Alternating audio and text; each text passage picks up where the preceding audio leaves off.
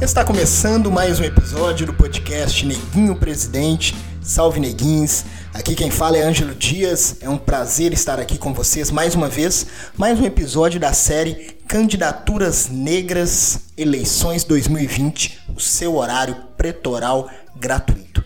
E nesse episódio, no episódio de hoje, conversamos com uma candidata da cidade de Epitaciolândia, no Acre com a candidata à prefeitura de Epitaciolândia, Neide Lopes. Ela que é professora de história e ela conversou com a gente nesse episódio. Chegamos então no Acre, em Epitaciolândia. É um prazer conversar contigo, Neide. Satisfação total te receber aqui no podcast Neguinho Presidente. Fala pra gente agora no início um pouco sobre a sua trajetória, um pouco sobre a sua história e fale um pouco sobre a cidade de Epitaciolândia também. Eu também quero te agradecer pela oportunidade de estar falando sobre a minha história, sobre a minha trajetória para você e muito obrigada por estar me entrevistando, por estar me dando espaço né, no seu canal. Então, meu nome é Neide Lopes, eu sou professora, sou historiadora, Coordenei a Secretaria Estadual de Educação por 14 anos e eu sou filiada ao Partido dos Trabalhadores desde os 16 anos.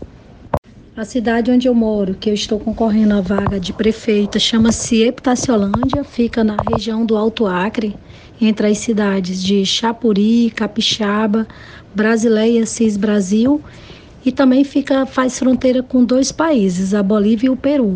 Eu participo dos movimentos sociais desde criança, né? Porque meu pai e minha mãe eles foram fundadores da Central Única dos Trabalhadores, a CUT, e também participaram da fundação do PT. E além disso, eles participaram da fundação do Sindicato dos Trabalhadores Rurais e eles participaram de muitos movimentos junto com Chico Mendes e o Wilson Pinheiro. E eu era muito criança, né, na época do que eles participavam dos movimentos e eu sempre acompanhei meu pai e minha mãe. E eles foram assim inspiradores para mim, foram eles que me influenciaram a participar de movimentos sociais. E aí eu tive uma, uma militância muito forte no movimento estudantil. Cheguei a ser presidente do Grêmio da Escola Cairala José Cairala, em Brasileia, que é um município que fica aqui do lado de Epitaciolândia. E quando eu estava fazendo faculdade, História também, fui presidente do Centro Acadêmico de História. Atualmente eu estou filiada ao Sinteac, que é o Sindicato dos Trabalhadores em Educação. Quando foi, Neide, que você decidiu se candidatar nas eleições de 2020? Quando foi e por que você decidiu se candidatar nessas eleições? Então, Ângela, essa decisão ela foi tomada no início de março. A gente estava discutindo outro nome para ser candidato, prefeito aqui por Itaciolândia, e de repente não deu certo e surgiu a ideia do meu nome. E eu tomei essa decisão de aceitar esse desafio porque eu quero ser prefeita para melhorar a vida das pessoas. Eu quero eu tenho um sonho de ver a minha cidade se desenvolver, crescer. Eu tenho um sonho de ver o meu município dando oportunidade para todas as pessoas. Eu tenho um sonho de ver as pessoas que menos têm, que menos têm tendo acesso aos benefícios que a sociedade produz. E foi com, esse, com essa intenção de ajudar a melhorar a vida das pessoas, de investir na saúde, na educação, na produção, que eu tomei essa decisão de aceitar ser candidata a prefeita por Epitaciolândia. Quais são as principais pautas do programa de vocês? Então, Ângelo, é, aqui em Epitaciolândia, o nosso município está muito carente de investimento em todas as áreas. Só para você ter uma ideia, tem ruas, por exemplo, que não dá para andar nem de bicicleta, de tão abandonado que está a cidade. Tem alguns a mais que quando chove, eles ficam isolados. Então a gente precisa ter um olhar um, olhar diferenciado pra, tanto para a cidade como para a zona rural. Mas assim, tem algumas pautas que elas são muito importantes e devem ser prioridades, como a saúde, a educação, a produção, o desenvolvimento econômico, né? Em relação à saúde, por exemplo, em relação à saúde e educação, eu sempre tenho dito que para a gente discutir qualquer proposta para educação e para a saúde, a primeira coisa que nós temos que fazer é valorizar os funcionários. Hoje, os funcionários de Epitaciolândia, tanto da saúde como da educação, têm um dos piores salários do estado do Acre. E nós precisamos resolver, porque para essa área conseguir é, atender o que a gente pensa, nós temos que primeiro valorizar quem está na ponta, quem realmente vai fazer as coisas acontecer, que são os funcionários. E aí a gente precisa fazer uma série de outras coisas. Por exemplo, Epitaciolândia faz 28 anos que passou ao município e nós aqui nós não temos uma maternidade, a gente não tem um hospital, ninguém nasce em Epitaciolândia. E essa, essa saúde, problema da saúde precisa ser resolvido. E aí eu tenho como proposta, na, em relação à saúde, de construir é, uma unidade básica de saúde na cidade que funcione 24 horas por dia, finais de semana e feriado porque quando as pessoas adoecem aqui, tem que se deslocar para o município vizinho, que é Brasileia. E aí é, deixa as pessoas numa situação desconfortável e numa situação de insegurança, porque o pior pode acontecer devido à distância. E a minha ideia também é fazer com que a saúde chegue em todos os locais. Só para você ter uma ideia, na nossa zona rural nós só temos duas unidades básicas de saúde uma no, na comunidade São Cristóvão e outra na comunidade Nari Bela Flor. A nossa zona rural é desassistida pela saúde. Então, eu tenho como proposta de construir unidades básicas de saúde em comunidades polo para que a gente possa fazer com que a nossa saúde, o atendimento, chegue em todas as comunidades rurais. Ainda em relação à educação, a gente tem uma outra situação que é as escolas João Pedro e José Assem, que elas estão construídas em espaços inadequados. Minha proposta é construir elas em um terreno adequado que atenda às necessidades dos nossos alunos. Mas, assim, uma proposta inovadora para a educação aqui em Tacelândia, que eu quero colocar, é construir uma creche padrão para atender as famílias né, que trabalham, pois aqui no nosso município a gente não tem uma creche. Em relação à creche padrão, na verdade, é para atender as crianças, né, das famílias que trabalham, né? Porque aqui no município a gente não tem uma creche, a maioria das pessoas trabalham e a maioria não tem condições de pagar é, pessoas para cuidar dos filhos. E a creche não serviria não apenas para educar, mas também para as famílias que trabalham ter onde deixar seus filhos durante o dia. Mas assim, a minha prioridade é investir na produção. Nós aqui de Epitaciolândia, nós temos uma, uma vocação econômica para a produção.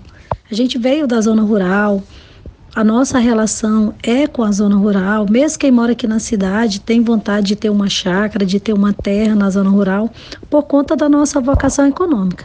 Então, se a nossa vocação econômica rural, por que, que a gente não investe na zona rural e faz com que a terra gere riqueza para o município?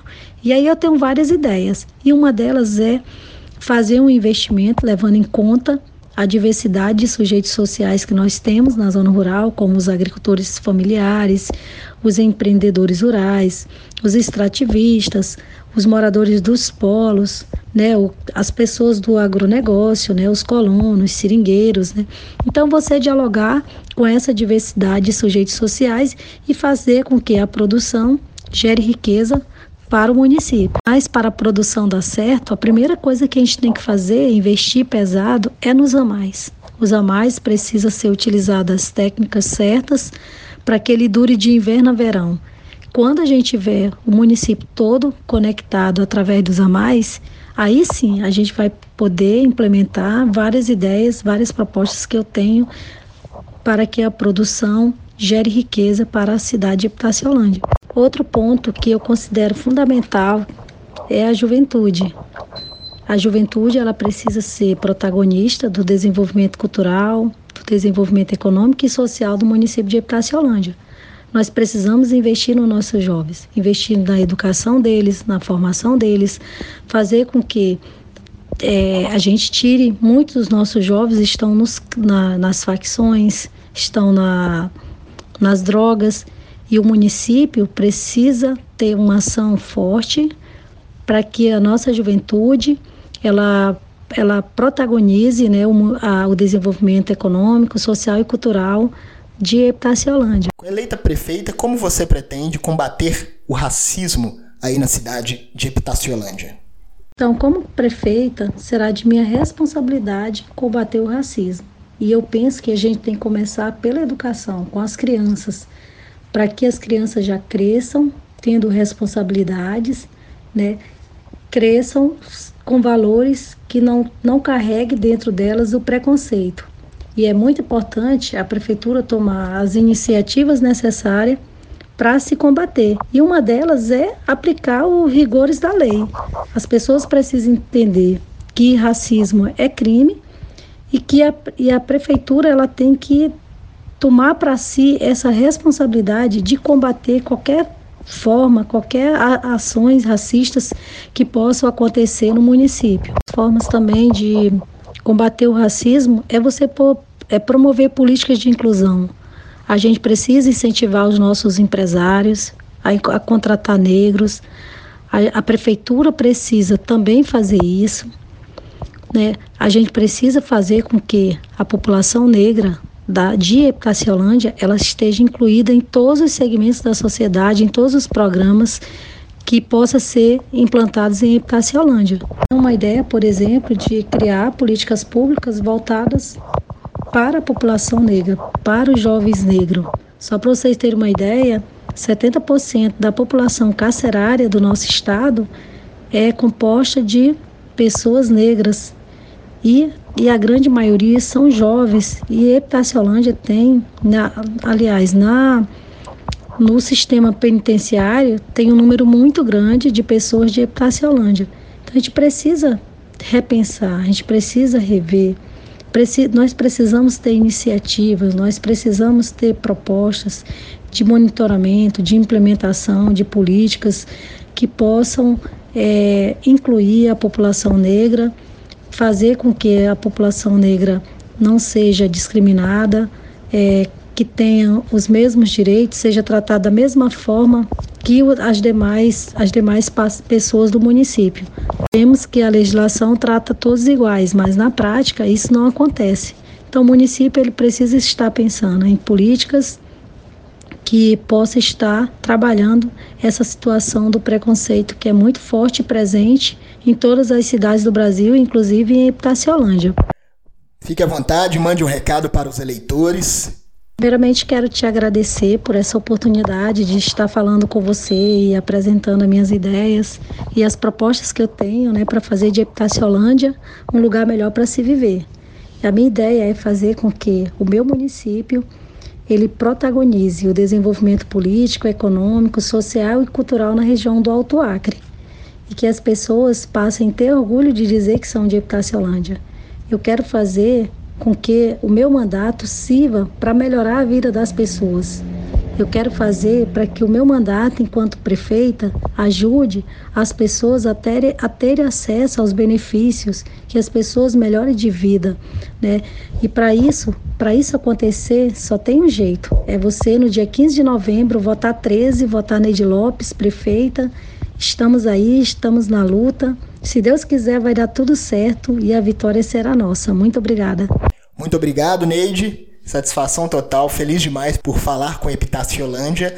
Deu até aquela vontade de conhecer a cidade aí de vocês. Espero que um dia consiga conhecer, que um dia o coletivo Neguinho Presidente possa estar presente, quem sabe até apresentar o nosso espetáculo aí em Epitaciolândia. Foi um prazer, sucesso na campanha, muita força e no dia 15 de novembro vamos acompanhar as apurações. Ficamos aqui na torcida. Uma ótima campanha.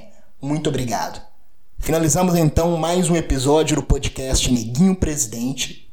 Você pode nos acompanhar nas redes sociais, estamos no Instagram, arroba Neguinho Presidente, no Facebook, arroba Neguinho Prefeito, porque Neguinho Prefeito é o primeiro tema do nosso primeiro espetáculo teatral, que abordamos aí os negros nos espaços de poder da política brasileira. Será que Neguinho e Neguinho conseguirão ser eleitos? Acompanhem lá no Facebook, Neguinho Prefeito, e no Instagram, arroba Neguinho Presidente.